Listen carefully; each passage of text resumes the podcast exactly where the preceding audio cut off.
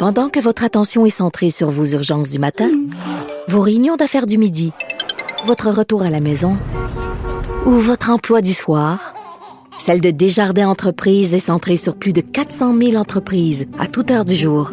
Grâce à notre connaissance des secteurs d'activité et à notre accompagnement spécialisé, nous aidons les entrepreneurs à relever chaque défi pour qu'ils puissent rester centrés sur ce qui compte, le développement de leur entreprise. Parce qu'en immobilier, faut être à son affaire. Suivez les conseils de nos experts. Via Capital, les courtiers immobiliers qu'on aime référer. Bonne écoute. Ici Ricardo. Et Émilie, marchand d'IGA. On a envie de vous inspirer à bien manger. À moins de 5 la portion. Suffit de repérer les produits valeurs sûres et de les cuisiner avec une de nos recettes. Les valeurs sûres, c'est bien pensé, hein? Bien sûr! Détails sur IGA.net. Un adolescent de 17 ans poignardé. Une autre femme assassinée. Il est visé par des allégations d'inconduite sexuelle. Les formations politiques s'arrachent le vote des familles. Comment faire fructifier votre argent sans risque? Savoir et comprendre les plus récentes nouvelles qui nous touchent. Tout savoir en 24 minutes. Avec Alexandre Morin-Villouellette et Mario Dumont. En manchette dans cet épisode, Justin Trudeau promet de mettre les bouchées doubles sur le logement alors que la rentrée parlementaire se fait sentir. Identité de genre, Bernard Drainville craint l'instrumentalisation politique du débat et refuse de tenir une commission parlementaire sur la chose. Le REM coûtera finalement 8 milliards de dollars au total et un grand rapprochement entre Kim Jong-un et Vladimir Poutine. Tout savoir en 24 minutes. Tout savoir en 24 minutes. Bienvenue à Tout savoir en 24 minutes. Bonjour Mario. Bonjour. Rentrée parlementaire, c'est fait à Québec, mais ça s'en vient à Ottawa. Et là, Justin Trudeau a pu enfin rentrer au pays. Mario, il est revenu de l'Inde, c'est fait officiellement. Et là, ben, on savait déjà que ce serait pas facile pour lui là, de se présenter au caucus avec le reste des députés. Semble-t-il qu'il y a de la grogne là, en coulisses qui se fait sentir. Et de la nervosité. Là. Et de la Les nervosité. sondages, euh, qu'est-ce qui va arriver? Notre chef va-tu rebondir? Euh, Va-tu perdre notre... Les députés se demandent, va-tu perdre mon- dans mon comté? Ouais, et donc on a dû rassurer les troupes et déjà en amont Justin Trudeau qui a tenu là, à London en Ontario, il était de passage à faire certaines annonces entre autres au niveau du logement. là. Il a promis d'accélérer la construction de logements. C'est pas un dossier sur lequel on avait entendu tant que ça jusqu'ici mais qui déjà se profilait comme un enjeu de l'urne de plus en plus au Canada. Faisait déjà depuis le début de ouais. l'été Mais là, on, pensait qu'il ferait une annonce? Mais finalement, c'est une annonce qui est pas une annonce, là. Il a remis à l'avant-plan, en fait, une annonce, le fonds pour accélérer la construction de logements. La ville de London, elle, qui va construire 2000 logements pour 64, euh, 74 millions de dollars au travers de ce fonds-là. Donc, on l'a remis de l'avant du côté de M. Trudeau, mais c'était pas une nouvelle annonce. là. Non, et il a dit que là, il a signé, d'abord, le gouvernement fédéral a signé une entente avec London en Ontario. Et là, euh, en disant ça, il a dit, ben oui, mais là, c'est le problème du logement, c'est pas moi. Là, moi, l'argent est disponible, c'est les maires qui sont lents, c'est les À maires. appeler, ouais, appeler les maires à faire preuve d'ambition dans le reste du Canada, puis d'accepter les investissements du fédéral. Ce qui était quand même assez simple. Mario, on avait euh, ici à l'émission il y a quelques instants, d'ailleurs, Valérie Plante, la mairesse de Montréal. Puis quand tu lui as dit si c'était à elle de faire preuve d'ambition là-dessus, elle avait pas la même version. Là. Non, non, elle était pas contente de, de- de la sortie de M. Trudeau. Quoique, au Québec, elle dit, c'est différent. Dans, des- dans les neuf autres provinces, le fédéral peut faire affaire directement avec les villes. Au Québec, il y a le ministère des Affaires municipales. Dans le respect de la Constitution canadienne, le Québec a toujours exigé que le fédéral ne transige pas directement avec les villes. Donc, le fédéral remette au Québec le programme en matière d'habitation et le Québec doit s'entendre avec les villes. Sauf que la dernière fois, ça a pris trois ans. Oui. En fait, ça a pris trois ans que Québec s'entende avec Ottawa pour qu'ensuite Québec puisse commencer à discuter avec les villes. Ouais, c'est c'est beaucoup d'ententes, Mario, Oui. rapidement, surtout dans un contexte où en ce moment, mais les villes puis Québec, les relations, c'est pas au beau fixe, hein, on le sait plutôt, on a eu le droit au sommet justement là des municipalités, ça pour la fiscalité, ça avait brassé pas mal, on s'en souviendra de la sortie de la mairesse de Gatineau entre autres là sur euh, sur certains ministres, mais bon. Là, c'est M. Trudeau, lui, qui décide de revenir sur le dossier. Mario, c'est-tu trop peu, trop tard dans ce cas-ci? Non, oh, non, non, non, non. Mais faut, en fait, il faut, il faut qu'il donne, tu il faut qu'il donne à ses troupes euh, comme euh, deux, euh, deux éléments pour se, se nourrir et se rassurer. Là. Oui. Un, sa combativité à lui, sa, sa volonté de défendre le Parti libéral dans des coudes avec Pierre Poliev. Puis deux, ben, t'as beau être combatif sur la forme, sur le fond, tu gouvernes le pays. Et il y a des problèmes à régler. Et là, le caucus, oui, le caucus a des inquiétudes, des sondages, tout ça, mais le caucus a aussi l'impression que face à l'inflation, face à, au le, le problème d'habitation, le coût de l'habitation, le manque d'habitation, le, le caucus a l'impression que le gouvernement a pu le c'est un peu comme un vélo quand t'échappes les pédales. Là. Le pédalier continue à tourner, mais tes pieds, tes pieds sont plus dessus. Qui, qui a échappé le contrôle. Non, c'est ça, qui a perdu le beat, là, qui a perdu le, le, le, contact avec les problèmes, qui a plus de solution, qui a plus de plan. Et donc, le caucus veut sentir qu que le gouvernement euh, reprend le contrôle de la situation sur le logement, sur l'inflation d'ici le prochain budget au printemps, qu'on aura, qu'on préparera une stratégie, qu'on aura des annonces. Euh, donc, est-ce que M. Trudeau va avoir réussi à la fin de la journée d'aujourd'hui à, à fournir à son caucus ces éléments rassurants? C'est ce qu'on saura. Euh, parce que le pire que pire, c'est que le caucus panique. Une fois que les gens commencent à jouer chacun pour soi, ça joue plus en équipe, les gens se disent ben là moi là dans mon comté m'a sauvé ma peau, mais la stratégie du gouvernement je m'en occupe plus. Là tu deviens c'est la fin. Là tu deviens une équipe déjà la cohésion dans tes propres ah rangs. c'est la fin. La partie est perdue d'avance. Il faut pas le compter pour autant pour battu. Hein. Justin Trudeau, on le sait, il rebondit par le passé quand même là, dans les différents débats. Donc euh, le ton qui est mis quand même Mario là, bien avant que la campagne électorale elle soit officiellement lancée. Si on revient à Québec euh, sur la colline parlementaire, ben, ça continue de bouger pas mal. Entre autres, le débat, le pavé dans la mort, qui a été lancé originalement hier par le chef péquiste Paul Saint-Pierre Plamondon sur l'identité de genre, en disant qu'on devrait avoir, selon le Parti québécois, une commission parlementaire pour régler ces enjeux-là, là, débattre un peu officiellement pour avoir une position québécoise sur qu'est-ce qu'on fait avec les tout ce qui entoure l'identité de genre. Entre autres, ben les salles de bain mixtes, là, comme on compte en installer dans certaines écoles. La porte a été fermée hier par le ministre de l'Éducation, Bernard Drainville, qui a aussi dit aujourd'hui qu'une commission parlementaire, ce serait pas souhaitable, que ce serait plutôt un débat sur l'identité de genre derrière des portes closes. Pourquoi? Il craint qu'on réutilise, qu'il une récupération de ces enjeux-là à des fins partisanes, comme ça s'est vu beaucoup aux États-Unis, entre autres, là, où au lieu de débattre sur le fond, de voir qu'est-ce qu'on peut faire comme mesure dans la société, quels accommodements sont raisonnables et quels ne le sont pas, ben de l'utiliser simplement pour faire peur à la population en brandissant une espèce d'épouvantail. C'est ce qu'on veut éviter. Donc, c'est la réponse de M. Drainville aujourd'hui parle plutôt d'un comité scientifique là, de gens qui seraient apaisés, sereins, je reprends les mots de M. Drainville, sur ces enjeux-là. Il pourrait en parler de manière plus scientifique avant qu'on ait une position québécoise. Veut mettre sur pied le comité d'ici le mois de décembre pour faire les choses correctement. Le Parti libéral qui semblait en faveur aujourd'hui, Québec solidaire également. Paul Saint-Pierre Plamondon, lui, qui avait peut-être l'intention, Mario, de remettre un peu la patate dans le tube, a dit qu'il va rédiger une lettre pour détailler et nuancer la position du Parti québécois. Ouais, parce qu'il se fait faire des reproches, là. Beaucoup, euh, vraiment, là, il se fait, il se fait brasser là-dessus. Euh, moi, j'ai sérieusement, euh, j'ai l'impression que toute cette affaire-là, c'est comme une espèce de c'est arrivé de nulle part. Euh, je pense, je me demande même si le Parti québécois, dans les instances, je pense même pas qu'ils avaient discuté de cette possibilité-là. Euh, je pense qu'en réponse à une question, Paul Saint-Pierre Plamondon a pensé ça, il pourrait avoir une commission parlementaire là-dessus. Puis là, ben, ça, ça a obligé les autres à répondre et à réagir à ça. Puis aujourd'hui, Bernard Drinville a fermé la porte à ça. Puis j'ai l'impression qu'on vient tout simplement de mettre mettre fin à une histoire qui aurait peut-être jamais dû, euh, jamais vraiment dû avoir lieu. Ben, fin, il va y avoir quand même un comité éventuellement, semble-t-il. l'histoire d'une commission parlementaire puis d'un exercice politique autour de ça, je sais pas. J'ai pas l'impression que c'est j'ai l'impression que c'est arrivé de c'est arrivé de nulle part puis ça repart aussi vite puis c'est peut-être correct comme ça. Puis c'est un débat quand même Mario qui vient chercher les sensibilités. Ce matin, tu avais Raphaël Provo, le directeur général d'ensemble pour le respect de la diversité à ton émission parler de tout ça. Je tenais à te dire Mario qu'il a publié là, sur Instagram dans les dernières heures un commentaire qu'il a reçu, je pense que c'est Nicole ou Monique, une dame qui lui a écrit qui a dit écoutez, moi j'ai rien suivi de ce débat-là, mais je suis contre les toilettes mixtes parce que les gars quand ça va aux toilettes, ça pisse puis ça rebaisse pas le bol après. Tu vois, ça vient toucher les grandes sensibilités, Mario. Des positions claires et précises. Actualité. Tout savoir en 24 minutes.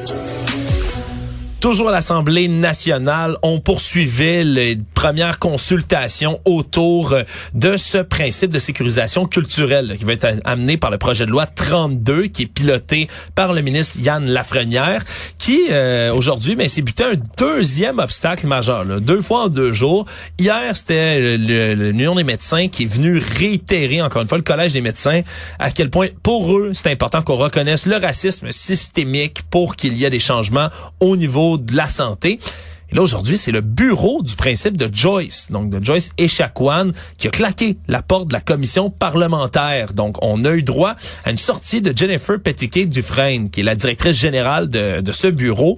Elle a lu, elle, une présentation de 10 minutes et a annoncé d'emblée, à la fin de sa présentation, qu'elle et son équipe allaient quitter la commission, n'allaient pas participer à la période d'échange. M. Lafrenière qui est resté sur place un peu surpris, qui a affirmé après au moins avoir un mémoire de la part du bureau du principe de Joyce pour pouvoir contribuer à l'amélioration du texte. C'est quand même, Mario, euh, un deuxième gros obstacle comme ça, une commission peut-être dans laquelle on pensait pas que ça allait brasser autant, qui finalement ben, fait couler beaucoup d'encre. Ouais. Ouais, euh, je sais pas, euh, parce que le ministre est quand même dans une démarche là, qui est censée être très positive pour la sécurisation culturelle. Là, c'est comme si on était, en, était en train un peu de prendre en otage sa commission, de dire, regarde, si tu nous donnes pas tout ce qu'on veut, on va tout faire dérailler. Euh, je suis pas certain que ce soit la bonne chose. D'ailleurs, le principe de Joyce, moi, j'étais 100% pour ça, je suis content d'en prendre connaissance. Là. Parce que, bon, il y, y, a un principe là, indiscutable. Tu sais, que les Autochtones ont le droit à toute égalité de jouir du meilleur, des meilleurs services de santé, tout ça, 100 000 à l'heure, euh, que les États, les gouvernements prennent les mesures nécessaires en vue d'assurer progressivement la pleine réalisation de ce droit, 100% Mais il y a comme une autre affaire... Les peuples autochtones ont droit à leur pharmacopée traditionnelle, le droit de conserver leurs pratiques médicales, notamment de préserver leurs plantes médicinales, animaux et minéraux d'intérêt vital. Euh, mettons le collège des médecins là, euh, je, ne sais pas qu'est-ce qu'ils pensent. Autres, ils ont l'air d'être 100% pour ça. Moi, il y a un bout qui m'échappe parce que je pensais que la médecine ne savait pas. C'est ok, y a-tu des si des plantes médicinales autochtones sont bonnes? Scientifiquement prouvé. On les amène dans les hôpitaux, puis est-ce qu'on va m'en priver? Moi, parce que je suis pas autochtone, on va me priver de médicaments efficaces. Puis si c'est des croyances, puis si j'ai l'impression que l'on mélange euh, médecine et d'autres choses. Euh. C'est drôle que tu parles de ça, Mario, parce que c'est une critique qui a été formulée parce que c'est l'Organisation mondiale de la santé, dans, je pense, il y a à peu près un mois, qui ont fait une publication sur X, anciennement Twitter, qui a fait beaucoup réagir. C'était pour la journée de la médecine traditionnelle. Puis il y avait une publication où il encensait en disant les médecines traditionnelles sont là depuis longtemps, puis on doit célébrer ça. Puis là-dedans, il y avait genre l'acupuncture, l'homéopathie, on sait Mario, qui ne fonctionne absolument pas, soit dit en passant. Ils ont mis dans un même paquet d'affaires, puis la médecine chinoise, là, qui tue des, puis qui braconne des animaux au travers de la planète depuis des décennies. Ils ont mis ça dans leur publication. C'est l'Organisation mondiale de la santé. Ils se sont fait blaster après ça. Là. Ben, ouais, c'est ça. Puis là, on dit ça. Écoute, je comprends là, que probablement que le Collège des médecins me dirait en secret, écoute Mario, là, on a dit oui à ça, tu sais bien, dans le fond, il n'y a pas de plante médicinale, il n'y avait rien de ça. OK, OK, OK. Non, mais tu comprends. Mais moi, moi si je suis peut-être têteux, mais si j'appuie un principe, je veux pas prouver, je veux pas priver personne de son droit personnel d'utiliser des médecines naturelles, surtout pas là, dans un pays libre, des gens veulent recourir à ça, c'est parfait. Mais maintenant que le collège des médecins dit nous on appuie le principe de Joyce.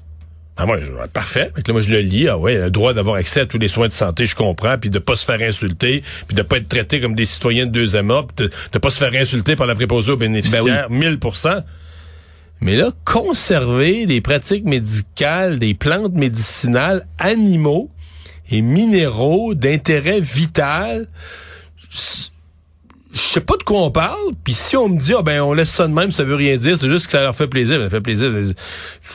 Je sais pas. Et euh, puis là, après ça, est-ce qu'on va dire ça? Est-ce qu'il y a d'autres groupes? Est-ce que pour le Québec, toutes les communautés culturelles pourraient avoir droit à un principe d'utilisation de toutes sortes de médecines? Ouais, ça ouvre la porte à certains, disons, le, pas, pas des bordements, mais des flous, là, au moins, là, dans, certaines mesures. Parce que nous autres, dans la culture, mettons, québécoise, moi, on me raconte des choses là, que mon arrière-grand-mère faisait en termes de pratique quand il n'y avait pas de médicaments, pas de médecine.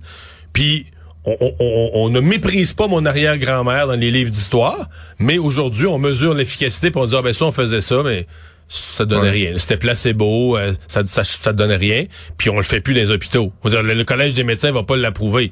Il va pas mépriser l'histoire du Québec où des grands-mères ou des arrière-grands-mères, il y a 150 ans, ont essayé de bien faire, mais on va pas on va pas dire ça, on va, va pas appeler ça de la... Il est comme un flou, mais... Puis comme, je te dis, c'est pas juste au Québec là, que, que ça se fait, tout ah, ça. Là, on a vu ce débordement-là ailleurs. C'est des principes universels, mais je dis juste que ça, c'est surtout pas grave. Puis j'ai pas de preuve que dans les hôpitaux, on prend des risques. Mais je m'interroge, c'est juste ça. On a eu du nouveau Mario sur le réseau express métropolitain, le REM, qui est en service déjà là, depuis plusieurs semaines. Et c'est la CDPQ Infra qui a fait son, sa nouvelle estimation là, du coût du projet, qui est arrivé quand même avec un nouveau montant. Mario, on est rendu à à peu près 8 milliards de dollars, 7,95 milliards pour être plus exact. C'est quand même une hausse qui est substantielle, une hausse de 26% par rapport à 2018. Là, là on a choisi les soumissionnaires. Là. 1,60 65 milliards de plus que ça a coûté. Par contre, quand on parlait des estimations au départ, hein, c'est une augmentation de 45% par rapport aux estimations, là, les toutes premières qu'on avait fait là, en 2016, une facture de 5,5 milliards qu'on disait à l'époque. Et bien évidemment, on a tenu à expliquer du côté là, du président et chef de la direction de CDPQ Infra, Jean-Marc Arbeau, qu'il y a deux grands suspects de tout ça, puis qui reviennent pour les dépassements de coûts d'à peu près tout. La guerre en Ukraine, puis la pandémie qui sont venus chambouler les réseaux d'approvisionnement, entre autres, puis augmenter le prix de la main-d'œuvre. Eux disent que c'est 800 millions de dollars de plus de dépassement de coûts que ça a coûté juste ces deux facteurs-là. Puis un troisième aussi qui est venu s'ajouter à tout ça, Mario, puis on l'oublie peut-être, en 2020, on a trouvé des explosifs dans le tunnel Mont-Royal, Ouais. là, des explosifs On de centenaire. Ça, ça, ça a coûté 350 millions de dollars de plus, Mario. Tous ces, tout le, refaire des tracés, d'enlever les explosifs, les délais, la 300 main de millions? 350 millions de Ben dollars. Oui, ils disent que c'est les retards, changements de méthode de travail autour de cet événement-là que ça a coûté 350 Mais millions. en fait, c'est un peu devenu une question Millions. philosophique. Est-ce que au Québec, un dépassement de coût de 26% est-ce que c'est beaucoup ou, Ou est-ce que c'est une aubaine? Mais c'est fou quand même. hein? Ben non, parce qu'on a vu, on a vu des projets, là, tu sais, euh, que ça coûte le double, donc des dépassements de coûts. Le double, ça veut dire que ça a augmenté de 100% On a vu le métro de Laval, c'est encore plus que ça. Fait que, on se dit, bon, une un dépassement de coût de 26% euh, c'est déplorable. Mais Bon, avec la pandémie, non, les si explications se tiennent, mais en même temps, moi, je, 26 j- j'en ai tellement vu qu'on se dit, on a vu pire. là. pire. Ouais. Quand c'est le ministère des Transports, c'est pire que ça, pire que la caisse de dépôt. Spécial quand même de réfléchir comme ça maintenant. Tout savoir en 24 minutes. On a appris cet après-midi de la part du ministère de la cybersécurité et du numérique que les sites Internet du gouvernement du Québec en ce moment qui sont visés par une cyberattaque depuis la nuit dernière. C'est donc normal si vous avez tenté d'accéder à certains sites, c'était pas du tout accessible. C'est une attaque de type là, déni de service dans laquelle on fait des requêtes à répétition, à répétition, à répétition jusqu'à ce qu'on fasse planter, ni plus ni moins par congestion, congestion, pardonnez-moi, le site web en question. Là, on parle du site du Conseil du Trésor, le ministère de l'Économie, Investissement Québec, puis la Société de financement des infrastructures locales, même l'Autorité des marchés financiers aussi, qui serait touchée par tout ça. Pour l'instant, il n'y a rien qui indique qu'il y a des données du gouvernement qui ont été compromises. C'est quand même une cyberattaque, Mario, à laquelle s'est ajoutée une deuxième qu'on a appris cet après-midi. C'est la chaîne spécialisée Météo Média qui est victime d'une cyberattaque. Toutes ces données météorologiques, entre autres, qui sont affectées. Ça a touché The Weather Network, hein, qui est la, la Ça, chaîne ça avait commencé en, ça avait commencé en août. Il y a des gens qui ont volé le beau temps. Oui, Tout le mois d'août. Tout le mois d'août, ils ont, Ils volé, le beau, temps. chez Météo Média. Les maudits, puis là, ils ont décidé de mettre une canicule en septembre. Puis là, de nous ramener de la pluie ce matin. Non, mais Oui, on... donc, continue. Donc, ouais, Ben- c'est ben voilà, donc- c'est pas drôle. Ça devient un problème, mais c'est pas combien ça va coûter à toutes les organisations pour se protéger contre ça, la cybersécurité, là. Ben, c'est vraiment des changements qui sont en train de s'opérer un peu partout dans le monde. Dans toutes les organisations, le privé, euh, autant que le public, qui doivent engager puis mettre la gomme pour avoir des gens qui sont en train de moderniser les infrastructures, puis surtout la cybersécurité autour des infrastructures qu'on utilise maintenant sur le web, parce que des pirates, Mario, il y en a, puis il y en a pas mal. Heureusement, cette fois-ci, ça a pas l'air d'être une, une attaque par rançon logiciel, par exemple, dans laquelle on a toutes sortes de mots de tête. Là, on veut pas payer une rançon, mais il faut avoir des données. Des fois, c'est des infrastructures plus critiques qui sont compromises. Alors, on verra si des données ont finalement été volées. Pour l'instant, Mario, ça semble quand même sous contrôle. Économie.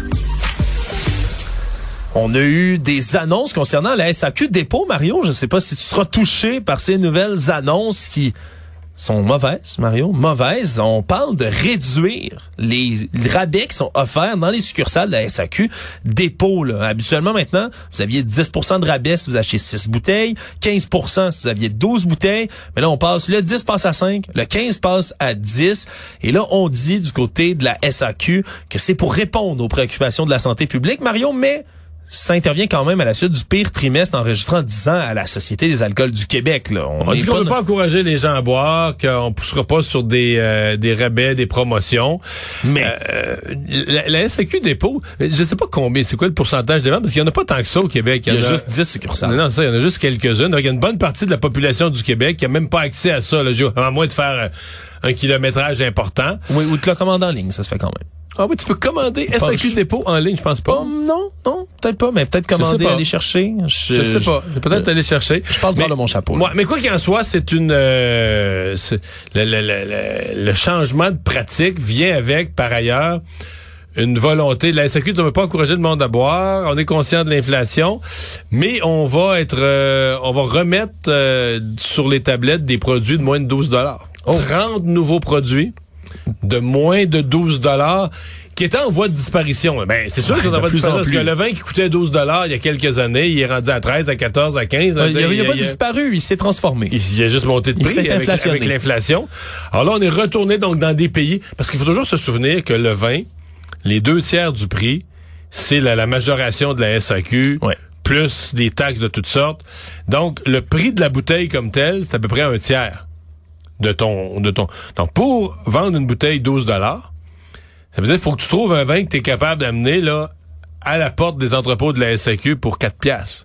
Là, ça veut dire que, maintenant ton vin, il est, au, il est produit au Portugal. Ouais. Là, faut payer le, le, producteur au Portugal pour son vin, l'avoir embouteillé, le prix de la bouteille elle-même, euh, les caisses, le, le, marketing, le transport pour l'amener en Amérique du Nord. Euh, tu sais, pour l'amener jusqu'à la SAQ, là. Donc, euh, faut que tu trouves une bouteille à 4 piastres. Oui, ça, ça reste difficile. Ça se trouve encore, mais en même temps, on veut garder un standard de qualité à la SAQ. Mais là, on a trouvé 30 nouveaux vins qu'on va vendre moins de 12 dollars, qui vont 12 dollars et moins en fait qui vont entrer à partir des prochaines semaines. Non, voilà une bonne nouvelle Mario pour ceux qui veulent économiser. Acheter à bas prix là. Pendant que la SAC, ça va moins bien, les ventes de Dollarama, elles, Mario, qui continuent d'augmenter dans toutes ces catégories. Mais on parle surtout des produits consommables. Hein. Ça fait déjà un moment qu'on dit, ouais, c'est moins cher au Dollarama, mais le fait d'en parler mais, constamment. Mais vu euh, à vos affaires l'émission euh, autrefois de, de, de Pierre-Olivier Zappa? Oui. Qui est, il a fait l'exercice, mais ça n'a pas de bon sens, les écarts. Ah, c'est, c'est vraiment. Il y a des produits, c'est du 2 pour 1. Le ketchup, c'est fou, hein? C'est plus que du 2 pour 1 sur le ketchup. C'est exactement 2,5 pour 1. Ben, puis c'est pas pour rien qu'en ce moment, mais tout ce qui est aliments, produits ménagers aussi, là, maintenant, euh, beaucoup, beaucoup d'engouement pour les magasins qui sont ouverts depuis 12 mois au moins là, de, de ce qui est du Dollarama. Les ventes ont augmenté de 15% au deuxième trimestre. En ce moment, des ventes en hausse de 20% les profits en hausse de 27% Puis c'est surtout, on continue à en ouvrir hein, des Dollarama. Il y a plein de, de, magasins qui ferment un peu partout. Au, au Québec, là, on a ouvert là, juste à 18. On en a ouvert 18 au Canada.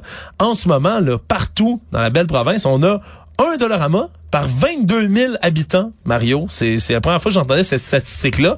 Maintenant, c'est la troisième plus haute proportion de magasins. On est troisième après Nouveau-Brunswick et Terre-Neuve. Donc quand même, là, c'est spécial de savoir que dans cette économie, mais c'est Dollarama qui s'en sort, bien. mais qui réussit quand même. Il y a tout un modèle d'affaires où dans certains cas, ils fabriquent sais, ils achètent pas des fabricants, ils fabriquent leurs propres produits. Donc, euh, non, non, c'est un modèle d'affaires assez impressionnant. Et au moment où tout coûte cher, ben là, eux autres, ils sont à la bonne place au bon moment. Là, c'est Dollarama présentement. Le monde.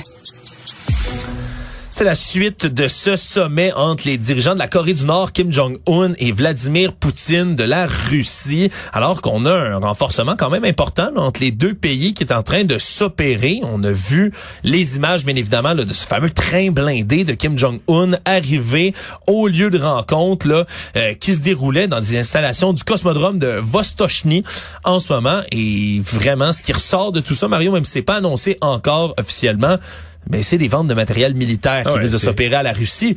Kim Jong-un va vendre des armes, des, munitions, des armes à la Russie.